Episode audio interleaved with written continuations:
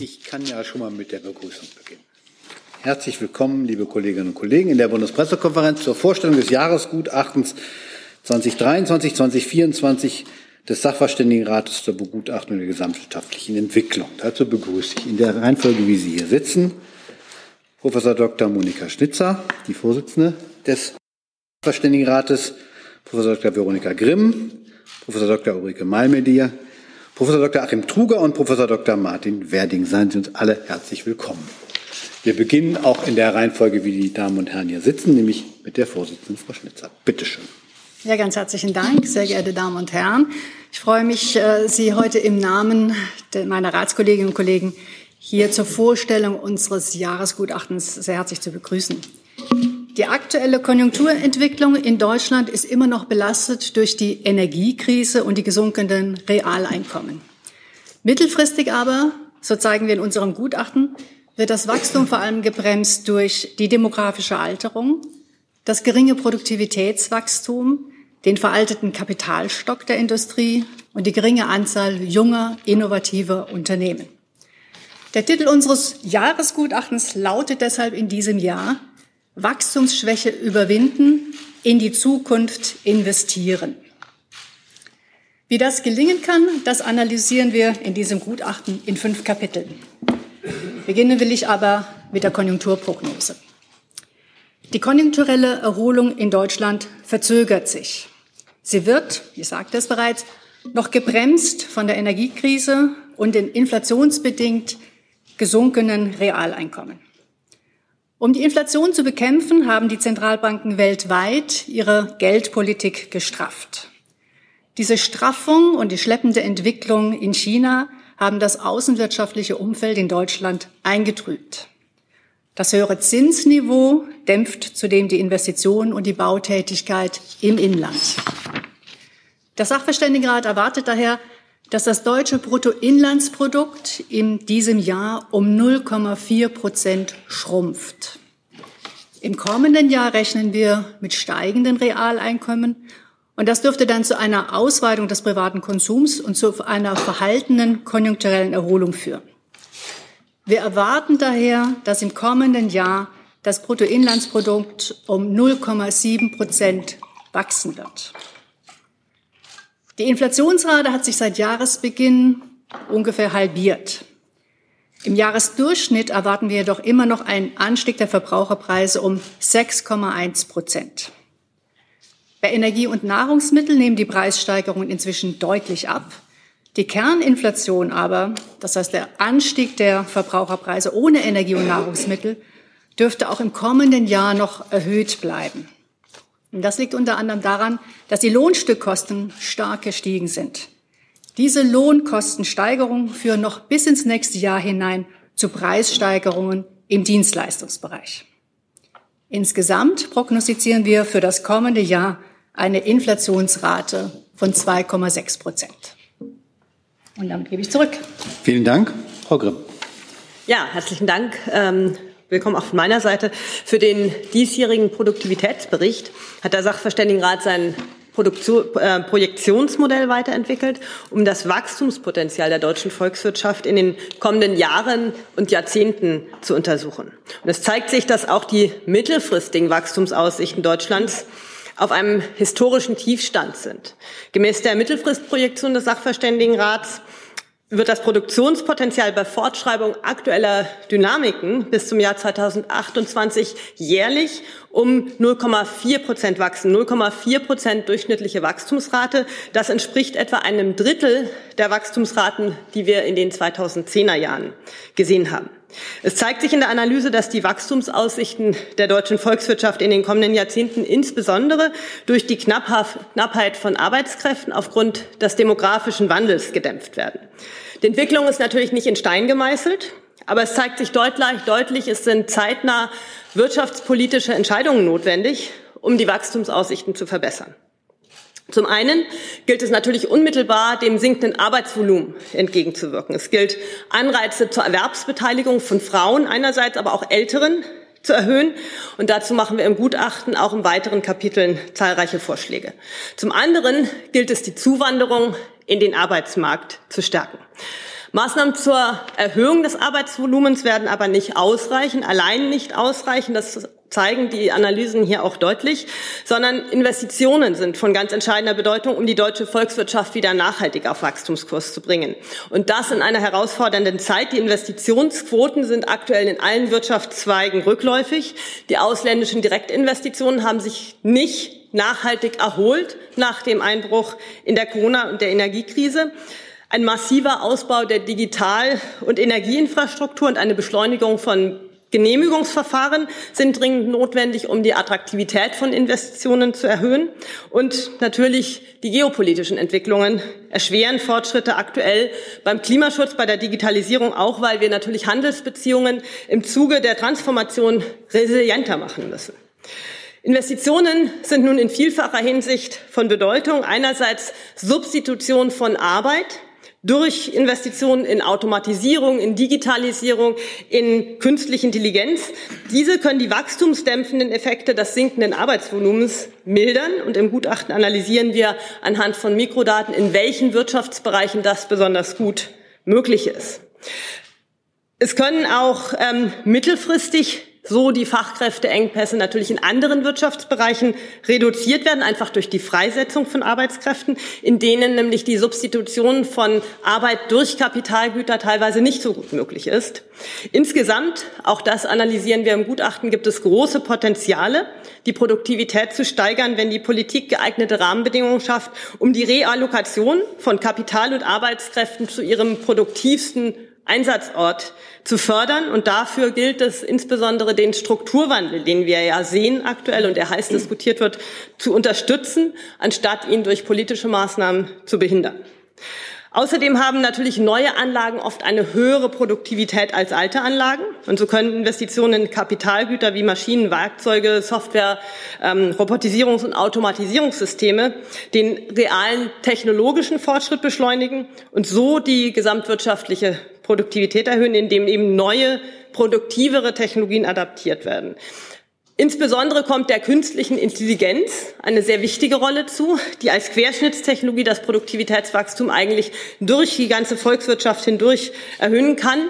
Aber dieses Potenzial gilt es eben auch zu heben. Es ist völlig unklar zum jetzigen Zeitpunkt, in welchem Umfang das gelingt. Neben der Mobilisierung von inländischen Investitionen kann die Diversifizierung und die Stärkung ausländischer Direktinvestitionen auch zum Wachstum des Produktionspotenzials beitragen.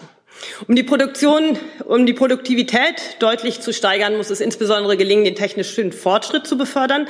Mittel- bis langfristig können Impulse zur Verbesserung der Schulbildung, also der Ausbildung von zukünftigen Arbeitskräften und der Stärkung der Universitäten ausgehen. Und damit eine breite Anwendung von KI auch in der ganzen Gesellschaft gelingt, muss die KI-Forschung in Deutschland gestärkt werden und auch entsprechende Anwendungen entwickelt und nutzbar gemacht werden. Unsere Szenarien bieten auch eine Orientierung für die grüne Transformation. Und da wird deutlich, dass durch das Ersetzen von, von Anlagen am Ende ihrer Lebensdauer natürlich erstmal kein zusätzliches Wachstum besteht, entsteht. Eine Stilllegung von Anlagen vor Ende ihrer Lebensdauer dämpft das ohnehin sehr verhaltene Wachstum. Es kommt also um zu einem grünen Wirtschaftswunder zu kommen, insbesondere darauf an, neue klimafreundliche Anlagen in den Kapitalstock zu bringen, die produktiver sind als die alten und oder deutlich mehr zu investieren als bisher. Und je besser es gelingt, das Wachstum des Produktionspotenzials zu stärken, desto größer werden eben auch die Spielräume der Volkswirtschaft. Zum einen zur Aufteilung natürlich der verfügbaren Ressourcen auf Konsum- und Investitionstätigkeit, aber eben auch zur Finanzierung staatlicher Leistungen, etwa im Rahmen der Sozialpolitik. Und das ist natürlich gegeben, auch die zunehmende Armutsgefährdung in den heutigen Zeiten wichtiger für die Volkswirtschaft denn je. Und damit gebe ich erstmal Dank. Zurück. Hi, Tyler hier, Producer von Jung und Naiv. Ohne euch gibt's uns nicht. Jeder Euro zählt und ab 20 landet ihr als Produzenten im Abspann auf YouTube. Weiter geht's.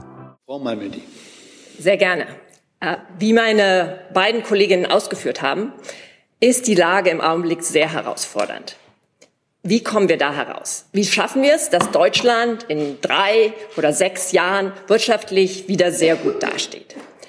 Unter den von uns vorgeschlagenen Maßnahmen gibt es einen Hebel, mit dem wir sehr viel wirtschaftlich herausholen können und mit dem wir schon jetzt sofort anfangen können. Dieser Hebel ist auf eine einfache Formel gebracht. Mehr Kapitalmarkt, Investitionen schaffen mehr zukunftsträchtige Unternehmen. Der Kapitalmarkt finanziert Unternehmen, zum Beispiel über Aktien, Schuldverschreibungen, Wagniskapital und lenkt Kapital dahin, wo es am produktivsten eingesetzt werden kann. Damit erreicht er die Unternehmen, die heute schon zukunftsträchtige Ideen, aber auch mit den entsprechenden Risiken an den Markt bringen. Hier funktioniert die eher sicherheitsorientierte Bankenfinanzierung nicht gut. Denken Sie an KI, andere zukunftsorientierte Technologien.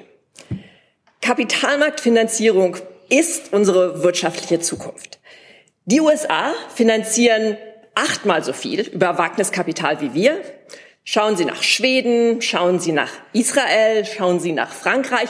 Überall ist die Wagniskapitalfinanzierung deutlich gestiegen. Und zwar nicht nur in der frühen Start-up-Phase, sondern auch in der späten Wachstumsphase. Wie bekommen wir das auch in Deutschland hin? Große Kapitalsammelstellen wie Versicherungen, Pensionskassen müssen sich hier mehr einbringen. Sie verfügen über hinreichend Kapital, um zukunftsträchtige Unternehmen auch in späteren Phasen im Wachstum zu finanzieren.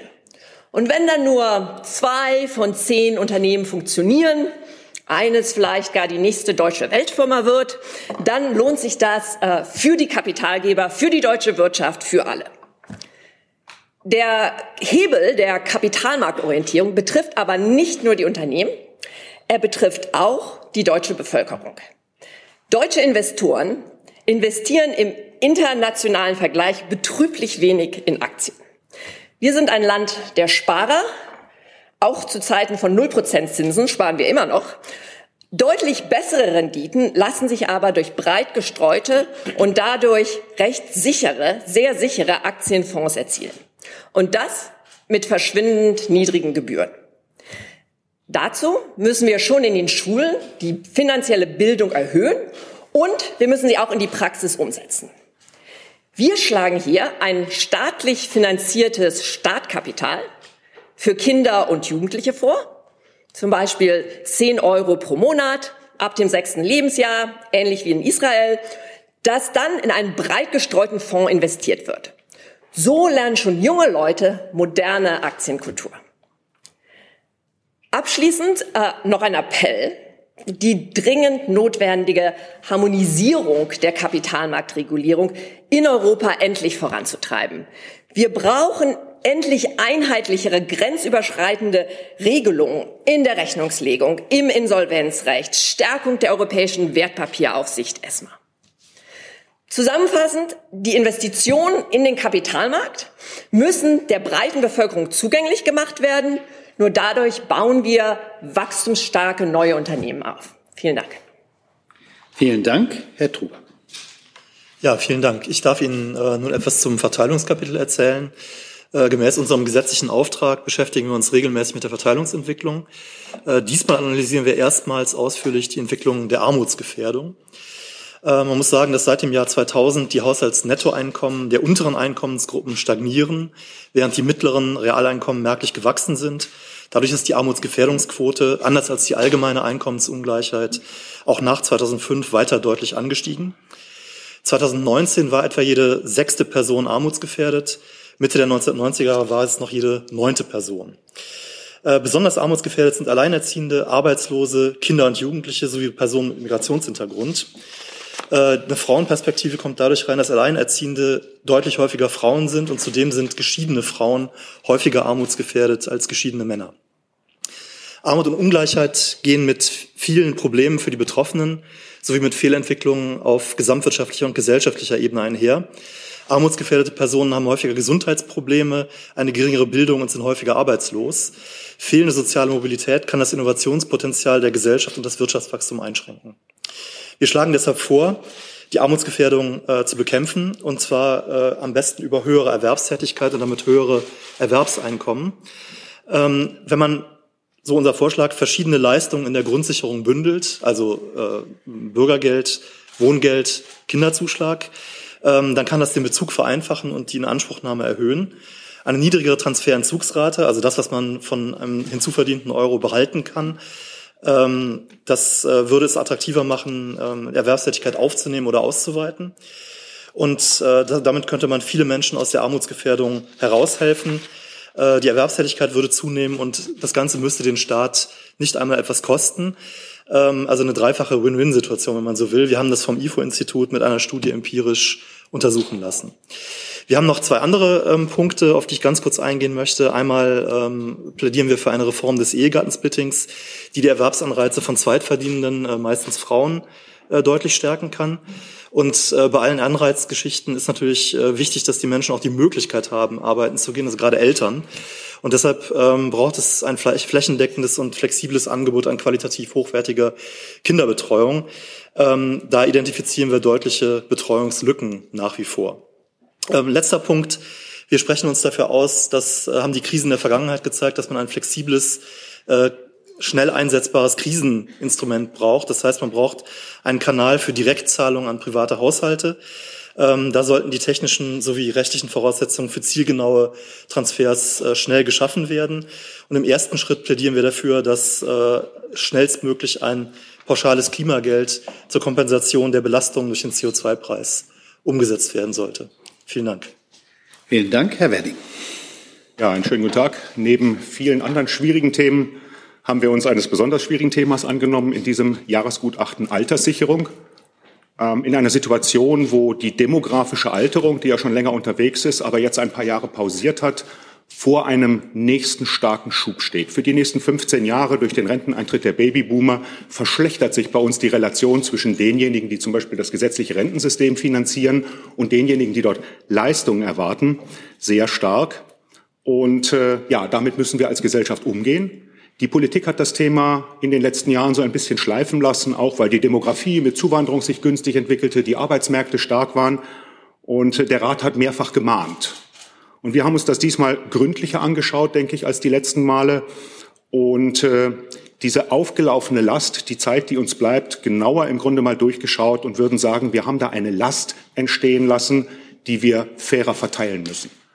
Ja, es gibt enge Verbindungen zum schwachen Produktionspotenzial, zu den Kapitalmärkten bei den Lösungen, die wir vorschlagen. Altersarmut ist etwas, was uns durchaus intensiv beschäftigt hat. Wir hatten auch sehr intensive Diskussionen, wie man mit dem Problem umgehen kann. Und die Antwort ist, es gibt keine einzelne Stellschraube. Es gibt ein paar Dinge, wo wir uns im Rat sehr sicher sind, dass man sie tun muss. Es muss nach 2031, wenn das gesetzliche Rentenalter auf 67 angestiegen ist, moderat fortgefahren werden mit einer Anhebung der Regelaltersgrenze.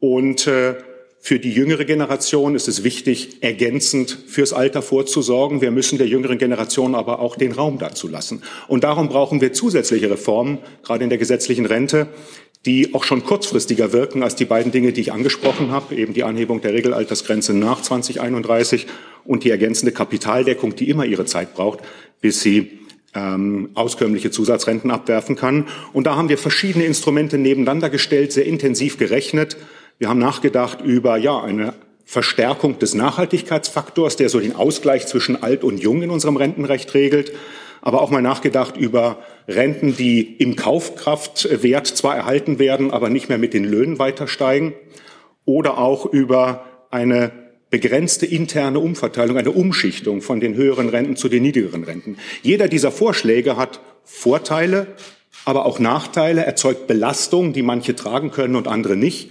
Darum haben wir an allen Stellen auch über Härtefallregelungen, über Förderung von Geringverdienern oder Personen mit unterdurchschnittlichem Einkommen nachgedacht. Und so von diesen drei Elementen, die ich gerade angesprochen habe, würden wir sagen, so zwei davon wirklich mal ernsthaft zu mischen. Das kann eine Lösung sein, ohne dass wir da eine hundertprozentige Empfehlung machen. Wir haben ähm, uns auch an anderer Stelle keinen schlanken Fuß gemacht. Wir haben auch gesprochen über die Beamtenversorgung zeigen einen Weg auf, wie man die Beamtenversorgung in die gesetzliche Rente eingliedert, eine Art betrieblicher Versorgung draufsetzt, um da Transparenz zu schaffen und auch natürlich die Berufsgruppe der Beamten den Reformen des gesetzlichen Rentensystems zu unterziehen, die wir für sinnvoll halten. In dem Sinne haben wir also, und das muss man in dieser Debatte, unsere Komfortzonen alle verlassen und glauben, dass wir da ein gutes Diskussionsangebot machen, um hier weiterzukommen. Vielen Dank. Und weil es fünf Kapitel gibt, Frau Schnitzer noch mal zum letzten Kapitel. Genau, also in unserem letzten Kapitel beschäftigen wir uns mit der deutschen Forschungsdateninfrastruktur als Voraussetzung für datenbasierte Analysen. Solche Analysen sind eine unverzichtbare Grundlage für effektive und effiziente Entscheidungen in der Politik und in der öffentlichen Verwaltung. Die deutsche Dateninfrastruktur ist jedoch im internationalen Vergleich rückständig. Wichtige Daten fehlen, Datensätze lassen sich kaum verknüpfen und sie können in Krisensituationen nicht schnell genug bereitgestellt werden. Das wurde während der Corona-Krise und der Energiekrise deutlich, gerade im Vergleich mit anderen Ländern wie Frankreich oder den Vereinigten Staaten. Wir schlagen deshalb drei Maßnahmen vor. Erstens eine Neuausrichtung der Statistikgesetzgebung. Bisher werden per Gesetz konkrete Datenerhebungen festgelegt. Stattdessen sollte das Statistikgesetz festlegen, welche Informationen, welche Dienstleistungen die amtliche Statistik bereitstellen soll.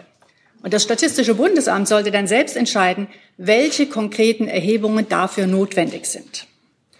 Eine solche Output-Orientierung ermöglicht gerade in Krisenzeiten die benötigten Informationen schneller zu erheben und bereitzustellen.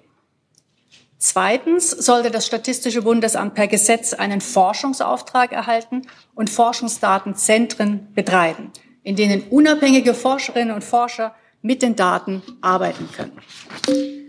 Drittens sollte zügig ein Forschungsdatengesetz verabschiedet werden. Bei der Güterabwägung zwischen Datennutzung für die Forschung und Datenschutz sollte der Forschung ein hohes Gewicht eingeräumt werden. Nur so wird unabhängige Forschung überhaupt erst möglich.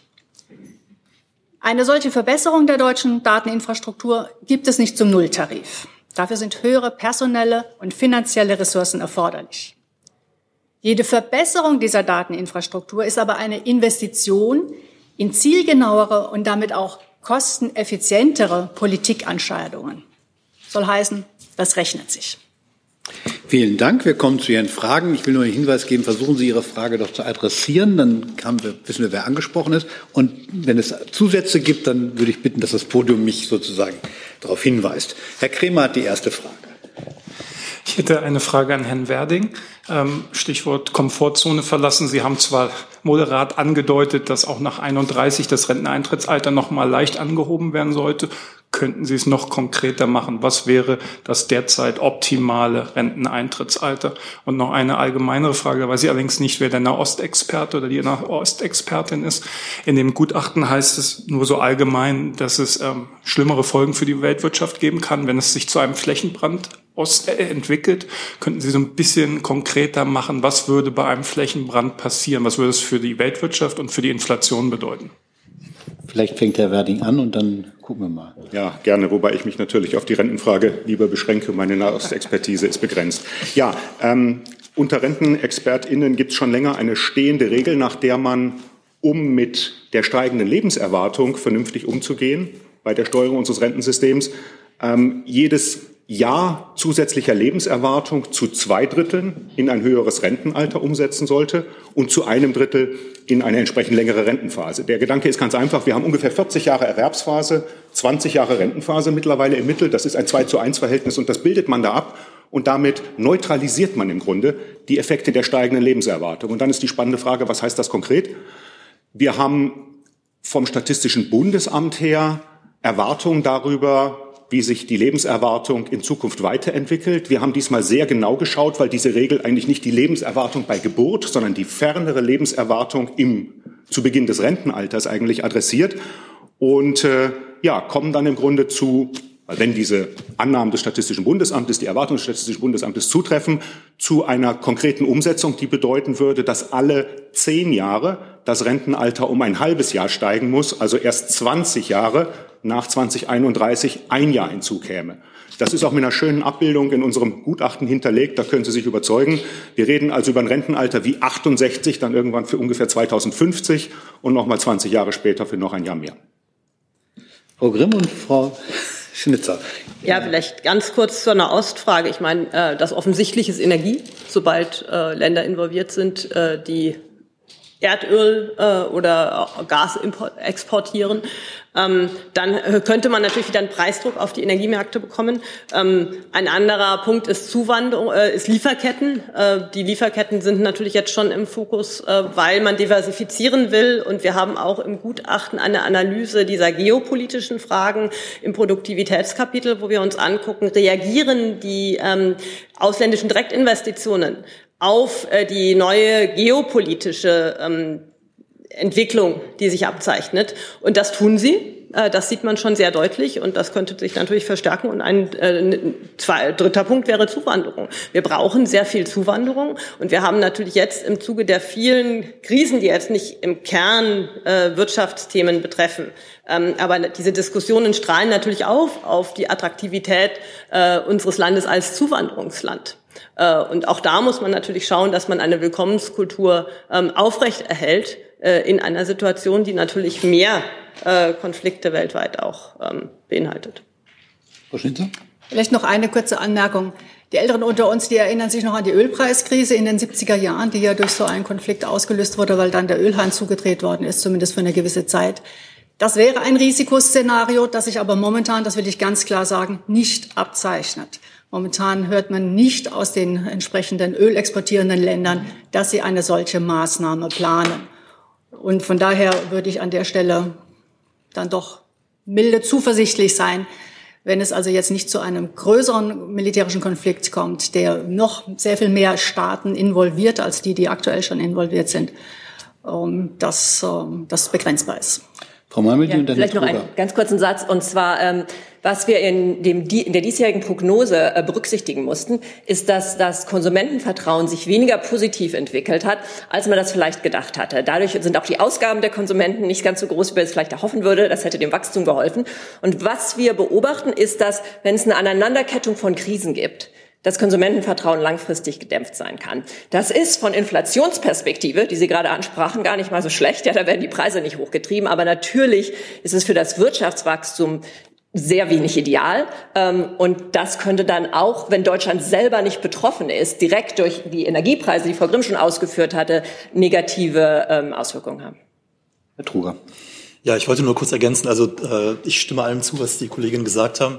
Ähm, aber ich glaube, es ist wirklich wichtig, äh, wie es auch Frau Schnitzer gesagt hat, ähm, das, was wir da jetzt im Moment beobachten, das taugt noch nicht zu einem konkreten Risikoszenario. Das ist eine Risikoansprache. Wir kennen einige Kanäle, wie das wirken kann. Die sind jetzt angesprochen worden. Aber es gibt jetzt keinen Grund, die Prognose deshalb irgendwie schon runter zu revidieren oder ein Szenario aufzumachen. Deswegen, dass dann plötzlich eine Realität gewinnt, das steht einfach noch nicht im Raum. Also da braucht man sich im Moment äh, müssen wir da nichts ergänzen oder so. Herr Kollege, hier vorne. Sie sind dran. Äh, ja, hallo, äh, Nick Alipur von Euraktiv. Äh, Frau Malmdier, in der, in der Handreichung werden Sie hier so zitiert, dass Sie institutionelle Investoren auffordern, in Europa äh, auch stärker zu investieren. Nun ist man ja schon min zumindest schon mal bereit, äh, in der Industriepolitik deutlich mehr Geld in die Hand zu nehmen. Ist, sind die Bewegungen da, ich meine, das ist verwandt, äh, für Sie schon mal ein richtiger Ansatz oder eher kontraproduktiv? Und äh, wofür müsste sich jetzt Deutschland in Europa, äh, in der EU einsetzen oder wo müssten Sie einlenken, um diese geforderte äh, ähm, zusätzlichen Informationen im Kapitalmarkt bereitstellen zu können? Danke.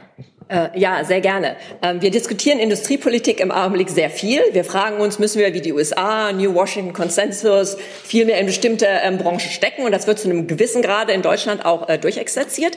Äh, mit dieser Aussage, mit diesem Kapitel und der Aussage, die Sie gerade zitiert hatten, wollten wir eigentlich ansprechen, dass ja 90 Prozent der Investitionen von der Privatwirtschaft kommen und dass wir da die richtigen Anreize setzen müssen. Und da ist es, wie ich erwähnt habe, in Deutschland so, dass die Unternehmen, die wachstumsstark Sinnpotenzial, die Jungen, Innovativen, die Dinge anders machen, die disrupten, die, die, die werden ganz gut gefördert in der Anfangsphase, aber in dem sogenannten Late Stage Financing, also in der Wachstumsphase, ist es irgendwie nicht so ganz hinterhergezogen. Jetzt gab es gerade äh, die große Presseankündigung mit äh, Aleph Alpha, die Sie sicherlich verfolgt, verfolgt haben. Ähm, da sah es dann ausnahmsweise mal gut aus. Davon brauchen wir mehr. Wir fragen uns, wie kommt es, dass in der Anfangsphase wir in Deutschland mehr als in anderen Ländern fördern, Seed Funding zur Verfügung stellen und dann die wenigen, die sich als erfolgreich herausstellen und wirkliches Wachstum erzeugen können, warum die dann weggehen.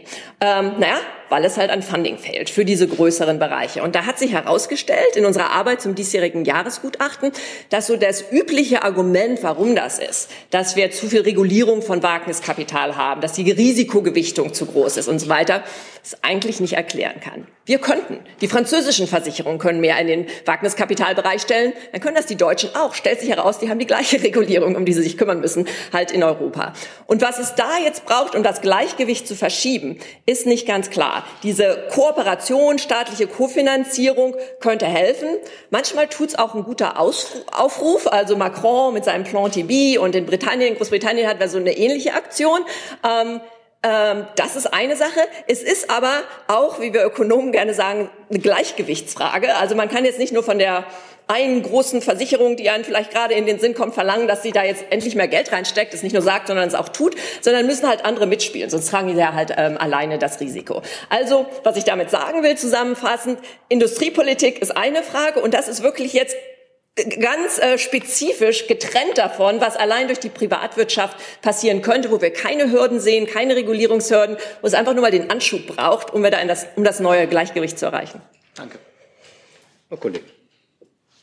Ja, Julia Löhr von der FAZ. Ähm, wahrscheinlich für Frau Schnitzer oder Frau Grimm die Frage. Am äh, Montag gab es ja Beschlüsse hier im Kabinett, ähm, was das Thema Bürokratieabbau angeht. Lässt sich das in Zahlen fassen, wie viel Prozent mehr Wachstum dadurch möglich ist? Ist das 0,1 Prozent mehr? Also was kann so ein Bürokratieabbau Leid bewirken. Und ähm, vielleicht noch anknüpfend die Frage, macht es Ihnen eigentlich Spaß, jedes Jahr aufs Neue dieses mehrere hundert Seiten dicke Gutachten zu machen und die Politik setzt eigentlich quasi nichts davon um? Also vielleicht fange ich mit der ersten Frage an, Bürokratieabbau. In Zahlen können wir das noch nicht beziffern. Weil am Ende kommt es ja auf die Umsetzung an. Es ist sehr gut zu sehen, dass nun wirklich da sehr viele Maßnahmen vorgesehen sind. Wir werden die im Einzelnen auch noch genau studieren. Aber dann kommt es darauf an, dass das jetzt auch umgesetzt wird. Und an der Stelle äh, wird sich dann auch zeigen, wie viel das bringt. Aber tatsächlich ist Bürokratieabbau eine Win-Win-Situation, wenn sie denn gelingt. Denn sie spart Kosten für Unternehmen, für Bürgerinnen und Bürger und für den Staat. Gerade beim Fachkräftemangel braucht es weniger Bürokratie, dann ist auch weniger zu verwalten. Und in den Unternehmen, wie gesagt, ganz genauso. Insofern also ein äh, genau richtiger Schritt. Macht Herr, das immer Spaß? Herr, Herr Truger? Ja, ich, zum Fun-Faktor oder zur Bürokratie? Ich, zum Fun-Faktor. Aber ja, ich, gerne, würde ich vielleicht auch noch... Fangen, fangen, fangen Sie, fangen Herr Truger doch mal an und dann Frau okay, Grimm. Alles klar, also zum Fun-Faktor, na klar, macht Spaß. Äh, ist natürlich ein toll, also man, wir lernen wahnsinnig viel, wir diskutieren viel, ist auch anstrengend, keine Frage. Aber jetzt nochmal so diese Geschichte, was wird jetzt umgesetzt und was nicht. Also, ich meine, wir sind nicht die Regierung, äh, wir tragen auch nicht die Verantwortung. Ähm, das muss man, glaube ich, immer sehen. Und wenn man sich anschaut, äh, die Regierung reagiert ja im Jahreswirtschaftsbericht. Da kann man sich schön anschauen, welche Passagen da gelb unterlegt sind, wo wirklich konkret eingegangen wird auf die Dinge, die bei uns im Gutachten stehen. Und ich will einen konkreten Punkt Ihnen noch nennen. Das mag jetzt klein erscheinen, aber in dem Kontext Innovation ist es, glaube ich, wichtig. Das ist Ziffer 158. Da geht es um die Forschungszulage.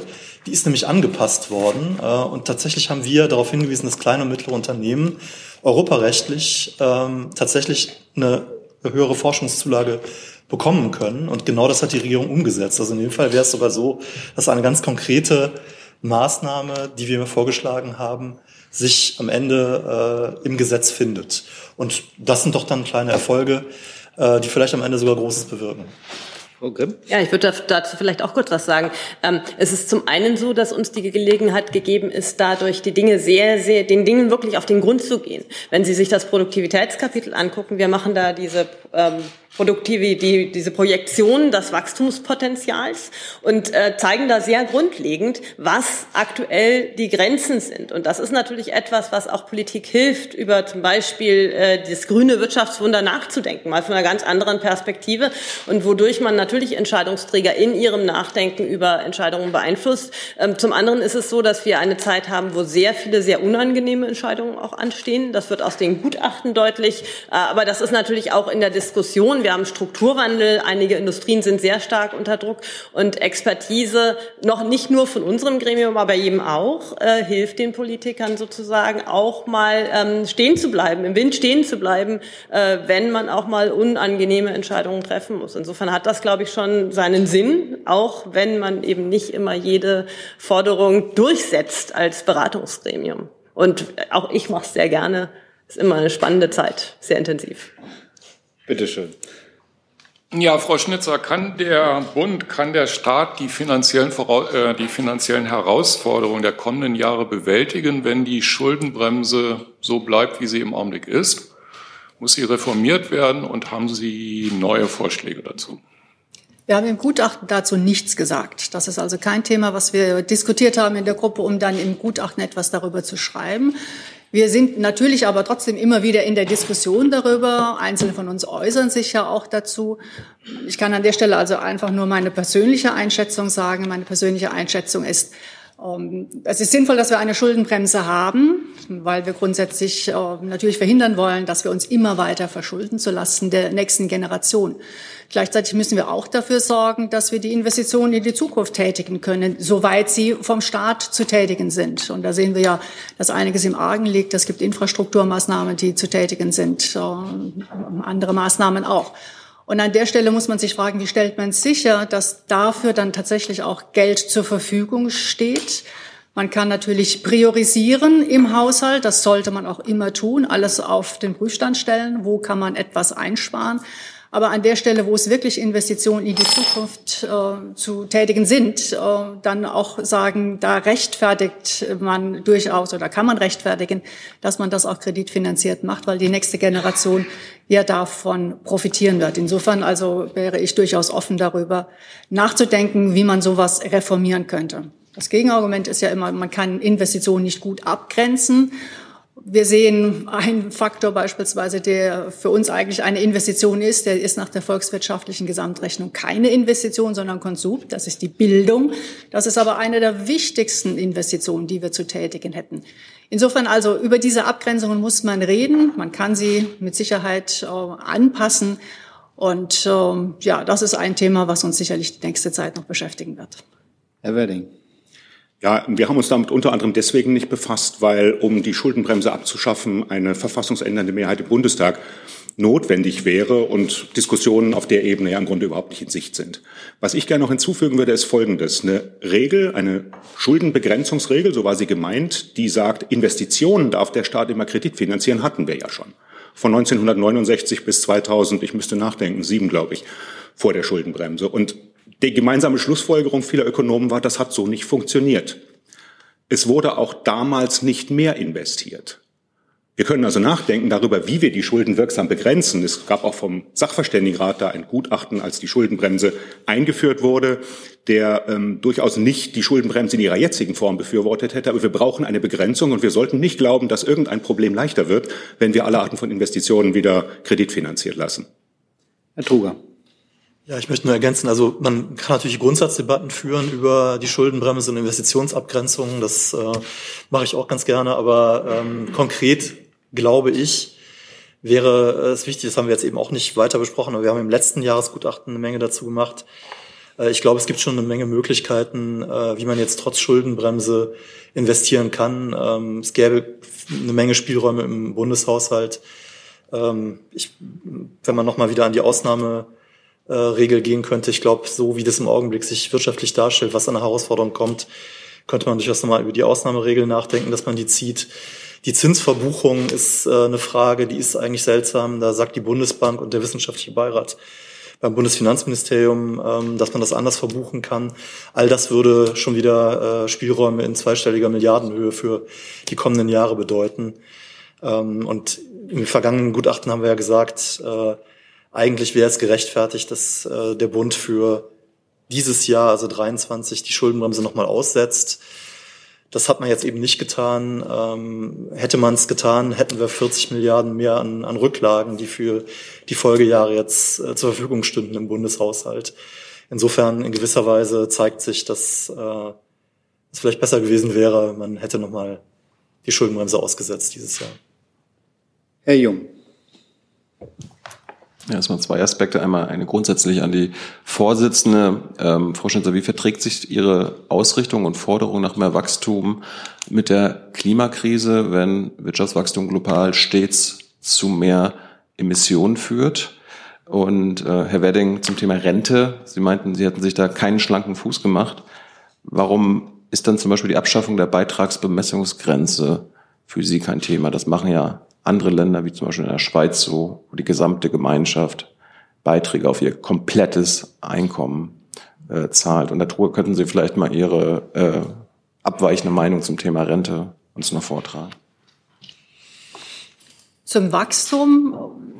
Wachstum heißt nicht automatisch mehr Ressourcenverbrauch. Es kommt Bisher schon. Wie bitte?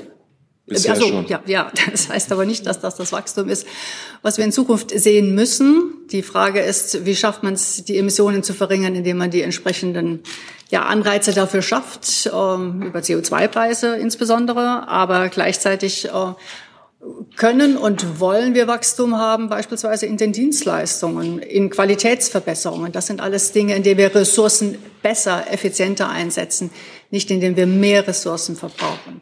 Das ähm, ist möglich und äh, das wäre eine Art von Wachstum, die ich mir gut vorstellen kann. Frau, Frau Mamini, Frau Grimm wollte zuerst, glaube ich, was dazu sagen oder zu dem zweiten Thema. Dann ich, erstmal Frau Mamini. ich, mach, genau, ich mache zum ersten Thema nur ganz kurz. Ich warte ja schon immer ganz gespannt auf Ihre Wachstumsfrage, weil ich es sehr gut finde, dass es immer thematisiert wird, ähm, Wachstum um des Wachstums willen, weil es uns immer erlaubt, als erstes zu sagen, dass das, was wir Ökonomen ja eigentlich maximieren wollen, nicht das Bruttoinlandsprodukt ist, sondern der Wohlstand, ja, Welfare. Und da gehört halt sehr viel dazu, was in die Bruttosozialproduktsberechnung nicht eingeht. Da gehört die Gesundheit zu, psychische Wellbeing und so weiter. Und da haben auch Ökonomen dran gearbeitet, wie wir das besser erfassen können. Ja, Nick Kahnemann, der erste Verhaltensökonom, der den Nobelpreis bekommen hat, mit Alan Krüger, der leider schon verstorben ist, haben daran gearbeitet. Und es ist halt extrem schwer, da Maßgrößen zu finden, die das äh, abbilden. Die abbilden, dass wenn ich mehr Fabriken baue, die Emissionen haben und meine Kinder alle Asthma haben, dass das negativ ist, was unseren Wohlstand betrifft. Das heißt nicht, dass wir nicht weiter daran arbeiten sollten, solche Maßgrößen zu finden, sodass wir sie endlich benutzen können. Weil wir sie nicht gut benutzen können, fallen wir halt auf diese BIP-Größen immer zurück, aber das ist auf gar keinen Fall das Ziel. Dann, um jetzt ganz kühl bei der monetären Berechnung, ja, also BIP-mäßig äh, Wachstum zu bleiben, wollte ich halt den gegenseitigen, den, den gegenteiligen Aspekt kennen Sie auch, aber einfach nochmal betonen, um die Transformation zu finanzieren, äh, die grüne, die Sie angesprochen haben, die digitale auch mehr finanzielle Spielräume. Insofern kann jetzt Wachstum selber nicht das Feindbild sein in dieser Zeit, meiner Meinung nach. So, dann kommen wir zu der Frage der Rente. Herr Ja, ist eine berechtigte Frage. Wir haben ja auch an anderen Stellen nicht davor Halt gemacht, Prinzipien der bisherigen Organisation und Finanzierung der gesetzlichen Rente in Frage zu stellen. Es ist nur schlicht so, die Beitragsbemessungsgrenze der Renten und auch der Arbeitslosenversicherung, die liegen ja deutlich höher als zum Beispiel in der Kranken- und Pflegeversicherung. Und jenseits dessen kommt einfach nicht mehr viel. Das heißt, für die hohen Milliardenbeträge, die wir brauchen, um Finanzierungslücken zu füllen, die wir bei unveränderten Beitragssätzen ähm, in den nächsten 10, 15 Jahren sehen würden, ist schlicht von diesem Vorschlag kein nennenswerter Beitrag zu erwarten. Darum haben wir das als Thema mal links liegen lassen. Herr Truger? Ja, vielen Dank. Also in der Tat, ich habe ein Minderheitsvotum geschrieben äh, zum Rentenkapitel. Interessanterweise ist es so, es gibt ja noch ein Minderheit, also es gibt diesmal zwei Minderheitsvoten wieder und äh, das zweite von Frau Grimm äh, betrifft auch das Rentenkapitel. Ähm, was ich zu mir sagen kann, ist erstmal, mir ist wichtig, äh, darauf hinzuweisen, dass man natürlich über die äh, Rentenfinanzierung nachdenken muss, äh, auch langfristig. Und ähm, was mir gut gefallen hat an dem Kapitel ist, dass äh, wir uns sehr klar auseinandersetzen mit Problemen wie Altersarmut, ähm, was auch ähm, die Heraufsetzung des Renteneintrittsalters für Probleme verursachen kann für einzelne, für bestimmte Gruppen und auch für Altersarmut möglicherweise. Also das finde ich alles sehr gut. Ähm, was mir nicht einleuchtet ist, äh, oder was mir halt aufgefallen ist, ist, dass bei den Stellschrauben, die äh, angeschaut werden, ähm, die am Ende, ähm, ich sag mal, extrem hart angezogen werden, sodass am Ende eigentlich äh, es, äh, wenn es zwei oder drei Elemente sind, es jeweils dann zwei oder drei massive Rentenkürzungsvorschläge ähm, sind. Ähm, auch die ähm, umverteilenden Elemente in der gesetzlichen Rentenversicherung äh, werden so umgesetzt, dass sie als Ausgabendämpfung noch zusätzlich äh, wirken. Und das alles führt dazu, dass ähm, das durchschnittliche Sicherungsniveau noch weiter runtergedrückt wird und dass eigentlich für sehr viele Beschäftigte, ähm, die, sagen wir mal, oberhalb eines Einkommens jetzt im Augenblick äh, des Durchschnittseinkommens von, von 43.000 Euro brutto im Jahr, dass für die ähm, die Lebensstandardsicherung in der gesetzlichen Rentenversicherung eigentlich äh, de facto beendet wird. Und das finde ich ist ähm, nicht angemessen. Und ich glaube, es hätte viele Stellschrauben gegeben, ähm, mit denen man auch die gesetzliche Rente äh, stärken könnte. Und ähm, also an der Stelle äh, ist mir das bei weitem zu radikal an Einschnitten. Also es ist wirklich auch viel radikaler als das, was der Rat beispielsweise vor drei Jahren äh, im Jahresgutachten ähm, vorgeschlagen hat, da, wo ich auch ein Minderheitsvotum geschrieben habe, da ging es nur um die Heraufsetzung äh, des Renteneintrittsalters. Und jetzt haben wir sozusagen noch zwei zusätzliche schwere Kürzungselemente dabei, weshalb ich mich dagegen ausgesprochen habe. Frau Grimm. Ja, hast mir den Ball ja schon zugespielt. Ich wollte auch ganz kurz was sagen äh, zum Minderheitsvotum. Also äh, mein Minderheitsvotum besteht sich, bezieht sich wirklich nur auf den Teil zur Umverteilung in der gesetzlichen Rentenversicherung. Also ich halte das, die gesetzliche Rentenversicherung einfach äh, für den falschen Ort, äh, wo man diese Umverteilung ansiedeln kann, unter anderem, weil es eben dem Individualprinzip folgt und nicht dem Haushaltsprinzip. Also es gibt viele Mitnahmeeffekte von Leuten, die im Endeffekt nicht bedürftig sind.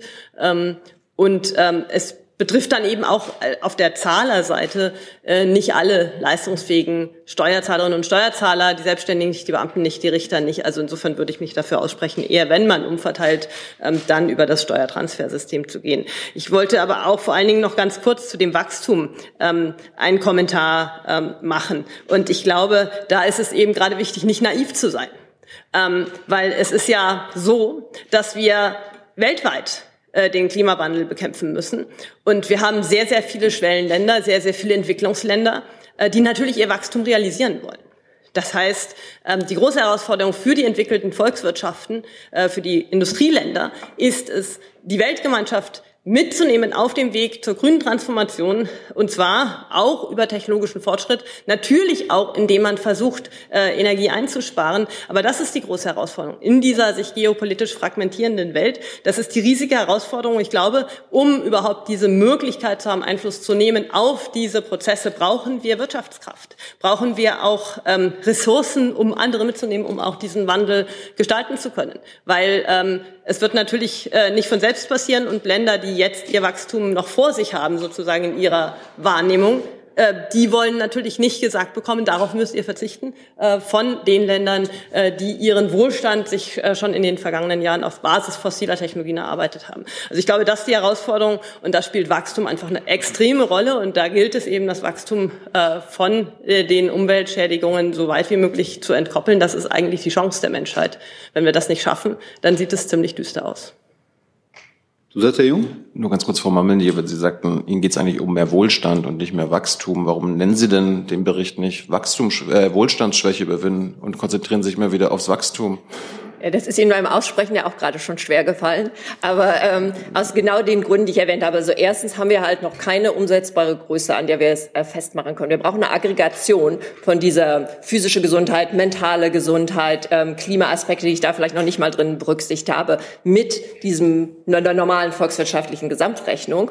Und dann durchaus auch, weil ich in dieser Situation, wie ich es gesagt habe, ähnlich wie es Frau Grimm eben gesagt habe, schon denke, dass das traditionelle Wachstum etwas ist, an das wir auch brauchen werden, weil wir sonst die Transformation nicht hinbekommen, für, um dem Klimawandel entgegenzutreten.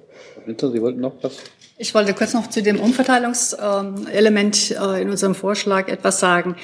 Ähm, wir haben uns in diesem Rentenkapitel vor allen Dingen eben äh, deswegen so intensiv damit auseinandergesetzt, weil wir sehen jetzt, wo die Renten wo die, wo die ähm, ähm, Generation Babyboomer in Rente geht, das äh, System wirklich unter Druck gerät. Wenn wir es weiterlaufen lassen wie bisher, dann werden die Beitragssätze sehr schnell massiv steigen. Und das belastet eben vor allem die junge Generation.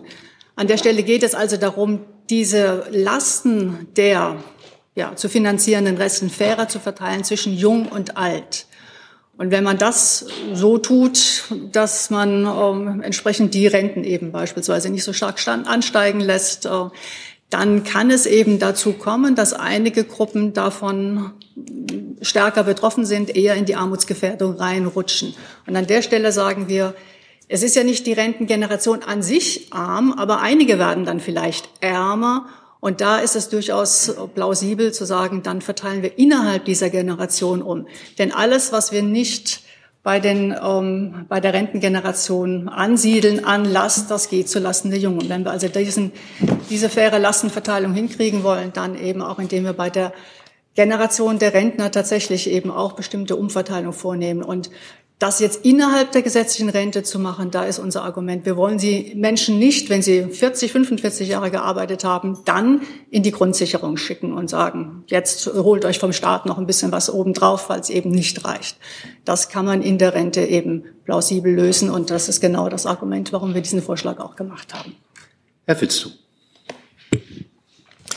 Frau Grimm, Sie sagten, der Staat müsse den Strukturwandel unterstützen und äh, Sie schoben den Satz nach äh, mit starkem Unterton und nicht durch politische Maßnahmen behindern.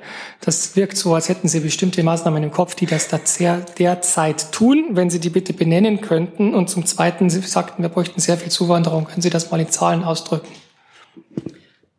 Ja, äh, vielleicht äh, zunächst mal zu der Frage Strukturwandel ähm, unterstützen. Äh, wir reden ja seit langer Zeit jetzt über die energieintensive Industrie, einfach weil sich das Energiepreisdifferenzial ähm, zu den USA sehr, sehr negativ zum Beispiel darstellt. Und das ist nicht der Inflation Reduction Act. Das sind die ähm, sehr stark gestiegenen Energiepreise und dadurch auch Strompreise in Europa die es einfach unattraktiver machen für die Industrien. Und jetzt kann man natürlich ähm, überlegen, wie man Strukturwandel unterstützt, der dazu führt, dass äh, die Teile der Industrie, die hier keinen Standortvorteil haben mehr und auch auf Dauer nicht mehr haben werden, auch im Zuge der grünen Transformation, indem man denen hilft, sozusagen sich so umzubauen, ähm, dass äh, dann wieder eine Produktion in der chemischen Industrie, vor allen Dingen in der komplexen Chem Spezialchemie, in der Herstellung von Spezialstählen äh, möglich ist. Und das, da ist zum Beispiel die Organisation von Importen klimaneutraler, energieintensiver Energieträger auf Basis von Wasserstoff, also Ammoniak, Methanol, also Sustainable Aviation Fuels. Das wäre eine richtige Maßnahme, wenn der Staat sagt, wir stellen sicher durch äh, Beschaffungen, durch den Aufbau von Infrastruktur, dass ihr diese Vorprodukte verfügbar habt. Und auf der Basis könnte man die Industrie unterstützen, die darauf aufbauenden Standorte zu erhalten. Ähm, Gegenmodell Industriestrompreis ist nicht so gut geeignet, weil dadurch führt es führt natürlich eher dazu, dass äh, tendenziell diese energieintensive Produktion hier aufrechterhalten wird und eben die Stromnachfrage perspektivisch ähm, anheizt, was natürlich dazu führt, dass die Strompreise für alle höher bleiben. Also das meine ich mit äh, Strukturwandel unterstützen. Nur ein Beispiel. Ich glaube, es ist wichtig, dass man sozusagen diesen Mut hat, Wandel ähm, auch zu befördern. Auch was Frau Malmen dir gesagt hat, ähm, neue innovative Unternehmen unterstützen und auch das Wagnis eingehen, dass sich da auch eine neue Wirtschaftsstruktur in Teilen ergibt. Das ist, glaube ich, ähm, das ist, glaube ich, ein ganz, ganz wichtiges Element. Fachkräftefrage, wie viel? Ja, die Fachkräftefrage. Wir haben im letzten Jahr ähm, ein Fachkräftezuwanderungskapitel äh, gemacht und da haben wir so eine Abschätzung äh, von vom ähm, IAB ähm, daher, äh, umsetzen lassen, wo äh, herauskam, man bräuchte eigentlich eine Zuwanderung von netto 400.000 äh, Personen im Jahr. Das sind 1,5 Millionen äh, insgesamt, die brutto kommen sozusagen, weil ja immer wieder welche abwandern, ähm, so dass dann das Erwerbspersonenpotenzial ähm, mehr oder weniger konstant bleibt. Also die Dimensionen sind irgendwie da. Man muss eben schauen, dass man auch wirklich eine Attraktivität ähm, für die Zuwanderung herstellt. Ähm, und das ist natürlich eine große Herausforderung. Und vor allen Dingen auch eben diese Kontinuität. Diese Zuwanderung muss eben auch kontinuierlich dann ähm, stattfinden. Frau Buchholz. Buchholz, ZDF, genau. Ich fand es eben interessant, drei Professorinnen vorne sitzen zu sehen. Das hatten wir so als Bild lange Zeiten, Jahrzehnte nicht. Ähm, gleichzeitig wurden aber Frauen mehrmals erwähnt. Erwerbsfähigkeit von Frauen, Altersarmut, Alleinerziehende. War das jetzt Zufall oder hatten Sie die besonders im Blick? Und vielleicht, wahrscheinlich Frau Schnitzer oder wer auch immer mag, vielleicht nochmal so eine Analyse. Welches Problem haben die Frauen? Das würde mich interessieren. Und an ähm, Professor Malmendier würde mich noch interessieren, ähm, Sie schreiben, Potenzial der Kapitalmärkte muss genutzt werden. Wurde es in der Vergangenheit von der Politik verschlafen und tut die Ampel jetzt genug? Stichwort Aktienrente ist ja auch, wie sagt man, bedingt mehrheitsfähig. Frau Schnitzer, fangen Sie doch an. Ja, vielleicht fange ich mit dem Frauenthema an. Das ist ein Thema, das wir jetzt in den letzten Jahren immer wieder angesprochen haben. Bietet sich jetzt beim Thema Fachkräfte, Erwerbsanreize auch wirklich an. Ist ein Thema, das mir selber auch persönlich sehr am Herzen liegt. Denn wenn wir darüber sprechen, dass Frauen um, ja bessere Anreize bekommen sollen, weniger, also Ehegattensplitting reformieren, Witwenrente reformieren, dann reden wir eben nicht nur darüber, dass das dem Arbeitsmarkt hilft, wir reden auch darüber, dass das den Frauen hilft, dass sie nämlich selbst besser abgesichert sind, dass sie für ihre eigene Rente sorgen, dass sie in einer Partnerschaft auch bessere, ich sage es ganz klar, Verhandlungspositionen haben.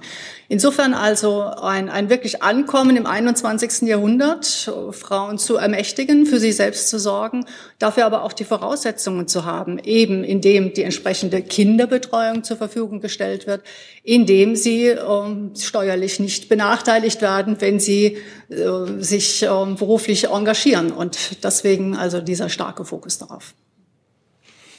Ja, also da möchte ich noch hinzufügen, dass, ähm, also zunächst mal möchte ich betonen, es war ja vor allen Dingen Kollege Trugger, der die ähm, Frauenfrage, die, die, ähm, äh, die, die, die, die Notwendigkeit von besserer Kinderbetreuung, ähm, Armutsrisiken, von den Frauen betroffen sind, besonders herausgestellt hat. Und das repräsentiert schon den Sachverständigenrat im Allgemeinen, dass das durchaus nicht äh, nur von den Fa Frauen vertreten wird, ganz im Gegenteil.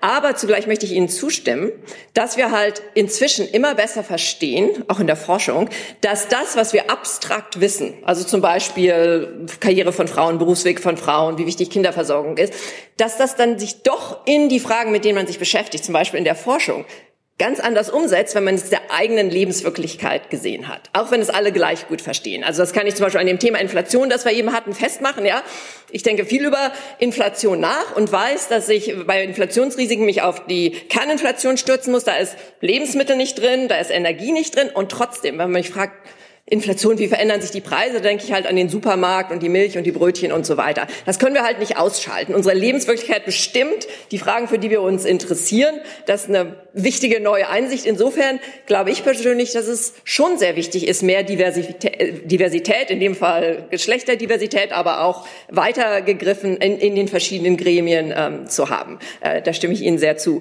Ähm, zu dem Thema speziell ähm, Aktienrente, das, das passt eigentlich auch ganz gut zu der Frage, die von der FAZ vorhin gestellt wurde, ob das nicht manchmal äh, frustrierend ist, wenn, wenn sich dann äh, unsere Vorschläge nicht umsetzen äh, in die Praxis. Es ist ganz interessant zu beobachten, dass, glaube ich, ähm, von diesen Hintergrundgesprächen, die wir da hat sich der Sachverständigenrat vielleicht auch ein bisschen geändert, nicht nur laut immer vor der Presse kritisieren, kritisieren, sondern auch viel mehr Gespräche mit Parlamentariern, Fraktionsvorsitzenden, Ministern ähm, zu haben ähm, in, in fast allen, also in, ich sag mal, in den drei Regierungsparteien und CDU, CSU verschiedene Aspekte sehr ernst genommen wird, dass vielen klar ist, so eine Komponente müssen wir irgendwie einbauen, auch jetzt außerhalb der Parteien, ähm, die äh, Gewerkschaften teilweise Modelle vorlegen, die Aktienrente einzubringen in, in, in, in die zweite Säule.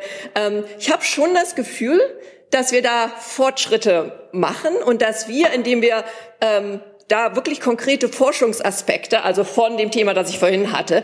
Aktien ist nicht dieses Spekulation, Volksaktie, Telekom oder so. Nein, das ist breit diversifiziert, breit gestreut, ist kein Risiken. Dass wir helfen, das zu kommunizieren, klar zu machen, zu erklären, da vielleicht also Fortschritte, so ein kleines Schrittchen mit zu begleiten.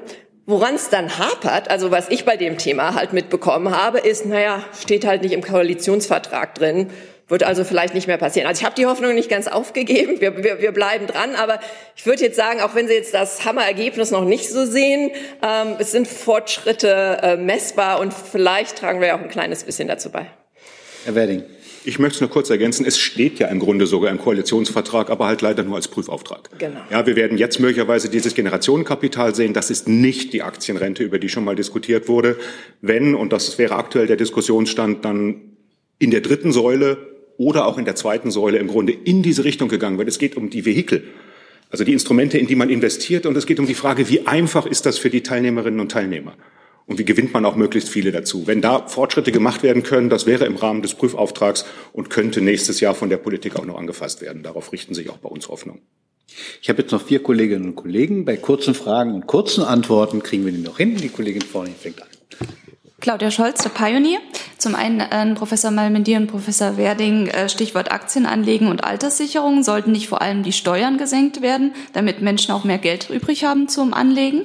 Und das Zweite an Professor Grimm und Schnitzer. Äh, kommen mit Intel und äh, TSMC kommen ja jetzt große ausländische Einzelinvestitionen, aber zum Preis überdimensionierter Subventionen. Hilft uns das? Okay, ähm, das stellen wir uns so schön vor. Steuer senken, mehr Geld im Beutel, es wird gespart für die Altersversorgung. Wir wissen halt leider, dass das nicht unbedingt so passiert und vor allen Dingen, dass es über das sozioökonomische Spektrum hinweg ganz heterogen passiert. Heißt, untere Einkommensschichten finden nicht so schnell den Weg zu den diversifizierten, breit gestreuten Fonds, die nicht kosten. Insofern da vorzulegen und zu sagen, hier, wir haben ja ein Default-Produkt, das ist also, ob man Verhaltensökonom ist oder ein traditioneller, rationaler Ökonom, jeder würde sagen, das ist der Weg, wie wir alle äh, äh investieren müssen. Das vorzugeben, ist unseres Erachtens schon der richtige Weg.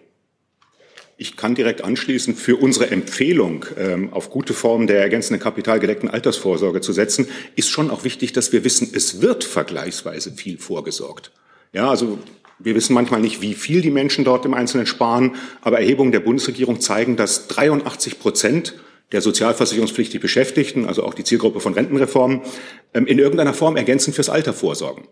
Und die Frage ist dann nur, in welchen Formen? Sind das wirklich schon die richtigen Formen? Braucht man da nicht so einfach, wie es Frau Malmendier gesagt hat, Standardangebote, wo auch, ja, jetzt Menschen, die nicht so ausgebufft sind, denen Finanzwissen fehlt, ruhig herangehen können und sagen können, da mache ich das Richtige. Und genau in dem Bereich, glaube ich, ist da noch einiges äh, ja, zu verbessern gegenüber dem Status quo. Also geht gar nicht um Aber Steuern senken ist gar keine Option, oder was?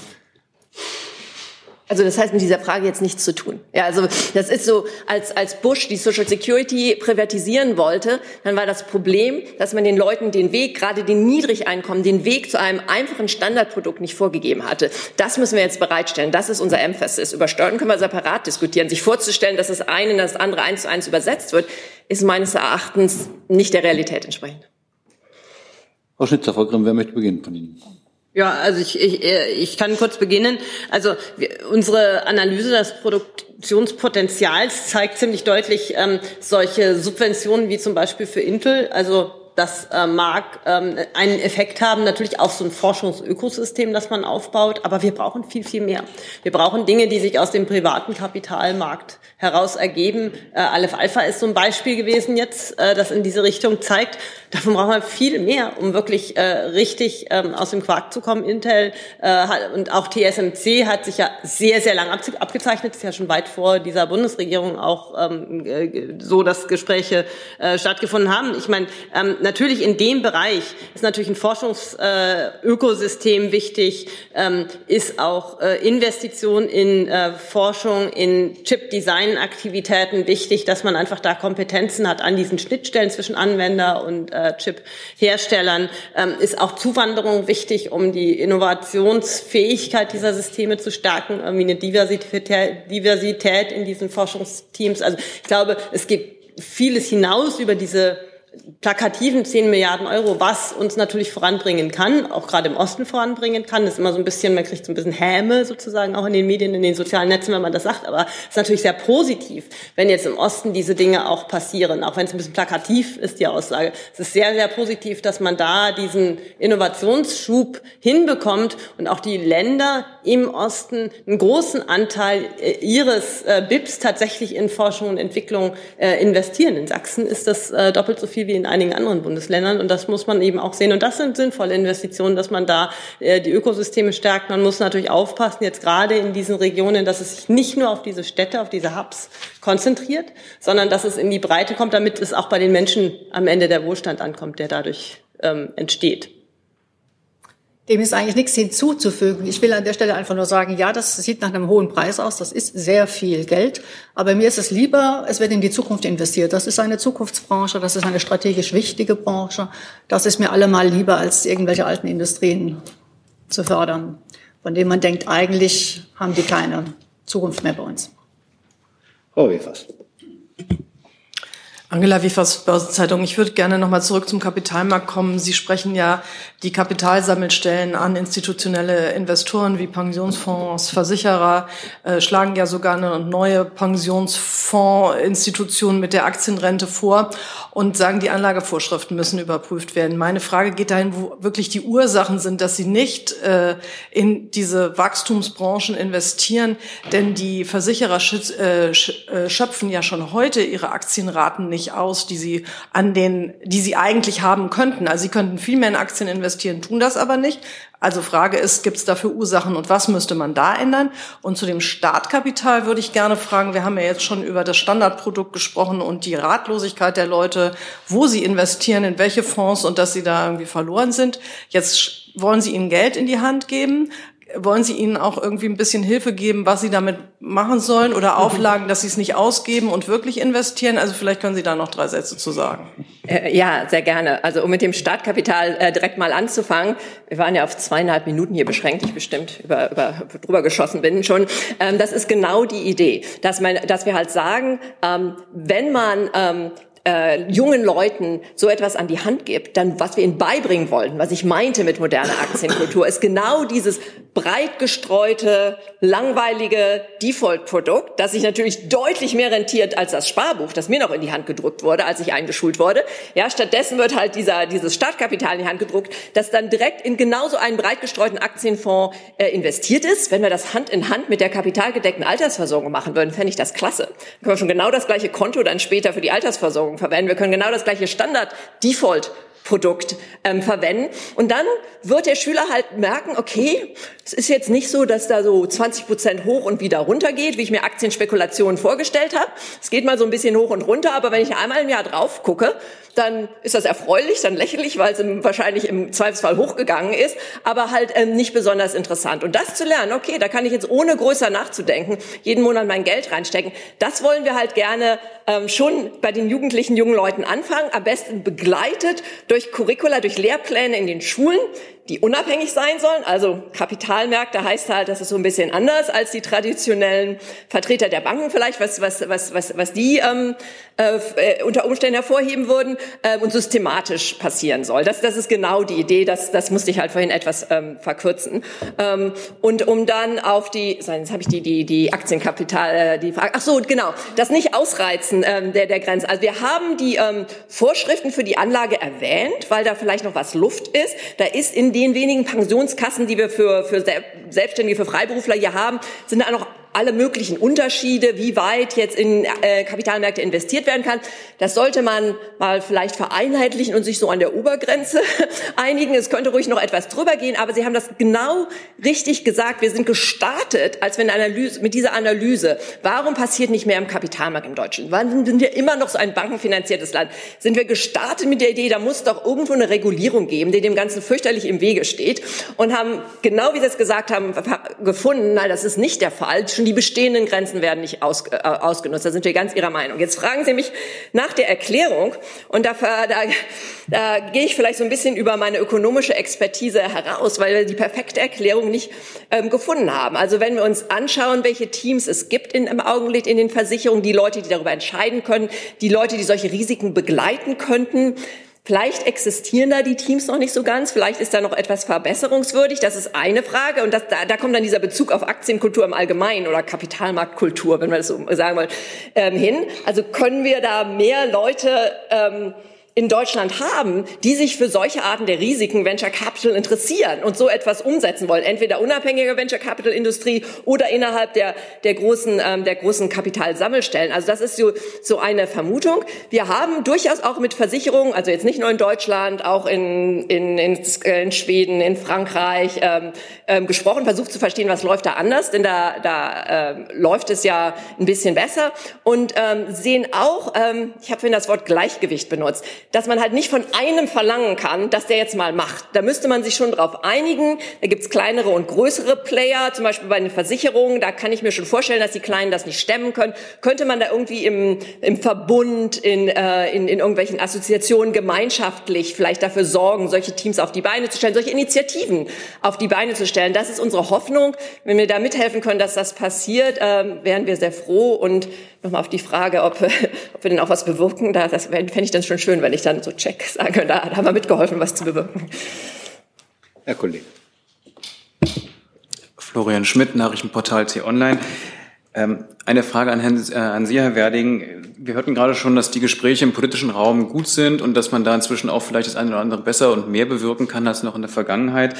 Deswegen die Frage an Sie, welche von den jetzt drei zentralen Ideen bei der Rente sind denn am ehesten aus Ihrer Sicht politisch umsetzbar, am realistischsten? Inflationskoppelung, Progression der Rentenpunkte ähm, und äh, die Dynamisierung des Renteneintrittsalters. Was ist davon am ehesten politisch umsetzbar, Ihrer Meinung nach?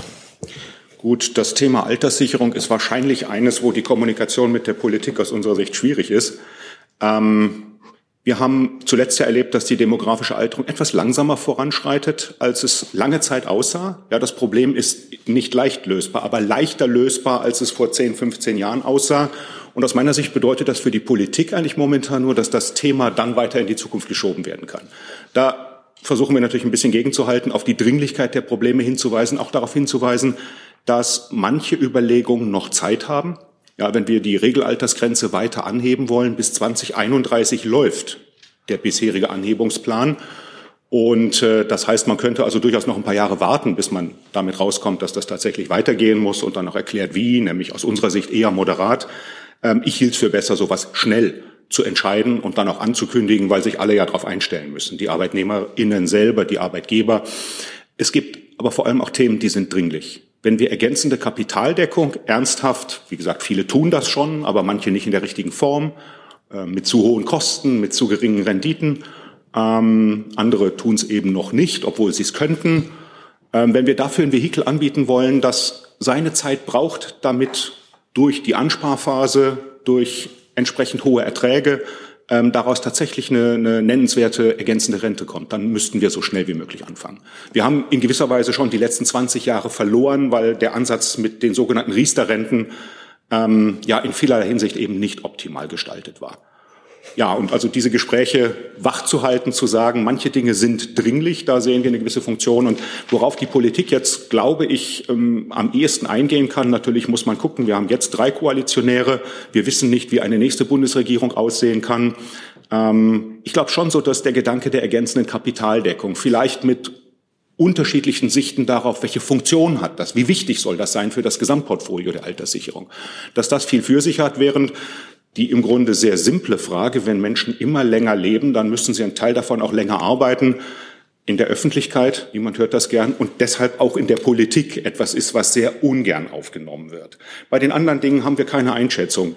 Praktisch jede Idee, die wir genauer angeschaut und durchgerechnet haben, ist auch schon mal wo vorgekommen. Sowas wie Inflationsindexierung der Renten, also Kaufkrafterhalt ja, aber keine dynamischen Anpassungen mehr, lohnorientiert. Ähm, das hat ein, war ein Thema in der Rentenkommission der vergangenen Legislaturperiode. Auch die Frage, ob man nicht zwischen höheren und niedrigen Renten da ein bisschen umschichten kann. Die Frage, und das wäre der orthodoxe Ansatz, Nachhaltigkeitsfaktor, der die Lastverteilung alt und jung regelt. Das ist im Grunde, ja, 2005 eingeführt. Die Diskussion können wir wieder aufnehmen. Also was davon jetzt leichter durchsetzbar ist, da wage ich keine Prognose. Was ich glaube ist, wenn man die Dinge kombiniert und dann die einzelnen Stellschrauben vielleicht nicht so scharf anzieht, wie es Achim Truger in unseren Quantifikationen, die zur Illustration dienen, dann ähm, aufgefallen sein könnte, ähm, dann käme man zu Lösungen, die, ich behaupte mal, nicht sehr vielen Leuten wirklich komplett gefallen, aber die die Lasten so verteilen, dass man sagt, ja, das ist ein Ansatz. Frau Schnitzer. Ich will es insofern noch ergänzen. Ich will sagen, die Kommunikation ist eigentlich sehr gut, gerade mit dem zuständigen Ministerium. Wir reden viel, wir reden intensiv, wir reden sehr informiert. Wir kommen nur nicht immer zur gleichen Einsicht. Sprich, die Lage wird unterschiedlich eingeschätzt und auch welche Maßnahmen notwendig sind. Das wird zum Teil doch äh, deutlich unterschiedlich eingeschätzt. Es wundert mich nicht, dass die Politik sich schwer tut, was an den Renten zu reformieren, denn wir erleben ja selbst, dass wir ähm, E-Mails, auf Twitter äh, Reaktionen, äh, Unterschriftenlisten bekommen, je nachdem, wozu wir uns da gerade äußern, welche Vorschläge wir machen. Also das ist kein, kein Thema, mit dem man Wahlen gewinnt, das ist ganz klar. Insofern äh, wundert mich, wie gesagt, nicht, dass, es, dass sich die Politik da schwer tut. Aber auf der anderen Seite sehen wir es schon als unsere Aufgabe, die Transparenz darüber herzustellen, was denn passiert, wenn man nichts tut. Denn es sieht ja aktuell immer so aus, als wollte man den Rentnern was wegnehmen. Man muss ganz klar sagen, wenn man den Rentnern nichts wegnimmt, dann nimmt man automatisch der Jugend etwas weg. Denn die Lasten werden höher. Einer muss sie übernehmen möglichst fair verteilen. Das ist eigentlich die Idee. Aber es kann nicht so sein, dass man äh, nur die ältere Generation schützt und das zulasten der jungen Generation geht. Das ist, glaube ich, an der Stelle das Entscheidende. Hey Leute, der heutige Supporter dieser Sendung ist ihr alle. Und ihr alle seid die beste Unterstützung für unabhängigen, kommerzfreien Politikjournalismus auf dem Publikumsmarkt. Und darum bin ich ein Fan davon. Also Fan von euch. Macht weiter so per PayPal oder Überweisung. Danke dafür und jetzt geht's weiter. Und die letzte Frage für heute geht an Herrn Jung. Ja, vielen Dank. Ganz kurz. Äh, Thema Einkommensungleichheit, der Drucker hatte das ja schon angesprochen, ähm, Thema Armut und Armutsgefährdung. Ähm, ich habe im Bericht aber nach der Thema Vermögensungleichheit gesucht. Das ist mal wieder kein Thema bei, bei Ihnen. Dabei werden die Superreichen und die Milliardäre auch hier in Deutschland äh, immer reicher und gleichzeitig ist er bekannt, dass die Vermögensungleichheit äh, für die Wirtschaft schädlich ist. Äh, Armut findet sich äh, dutzendfach in Ihrem Bericht, wenn man nach Worten sucht, Erben, Erbschaften, Reiche, Reichtum überhaupt nicht. Sind Sie auf diesem Auge blind?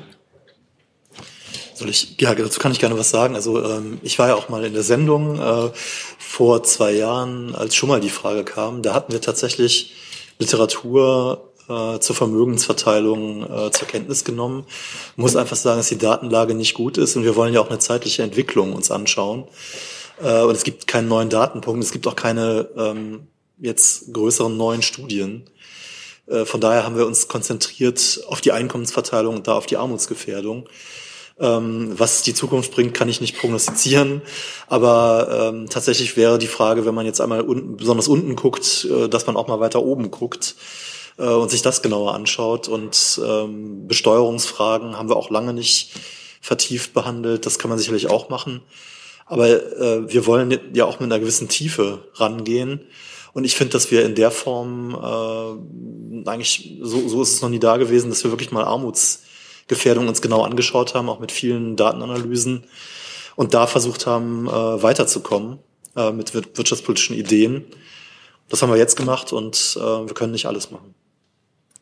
Ich, ich will an der Stelle einfach nochmal betonen, dafür haben wir das Kapitel 6 geschrieben wegen der Daten, weil wir die Daten schlichtweg nicht haben. Wir wollten unbedingt was über Vermögensverteilung äh, schreiben und wir haben keine aktuellen Daten und man kann ja keine Entwicklung darstellen, wenn sie äh, nicht darstellbar ist. Wir sprechen das in jedem Gespräch mit dem Finanzministerium an. Wir sprechen es jedes Mal im Bundeskanzleramt an. Insbesondere eben dieses Thema Vermögen. Es laufen momentan äh, Arbeitsgruppen im Statistischen Bundesamt. Was muss in Zukunft besser erhoben werden? Auch da ist das ein großes Thema. Also mir persönlich ist das ein sehr wichtiges Thema. An der Stelle scheitern wir an den Daten und wir sind deswegen dran. Deswegen dieses wirklich wichtige Kapitel zum Thema Daten.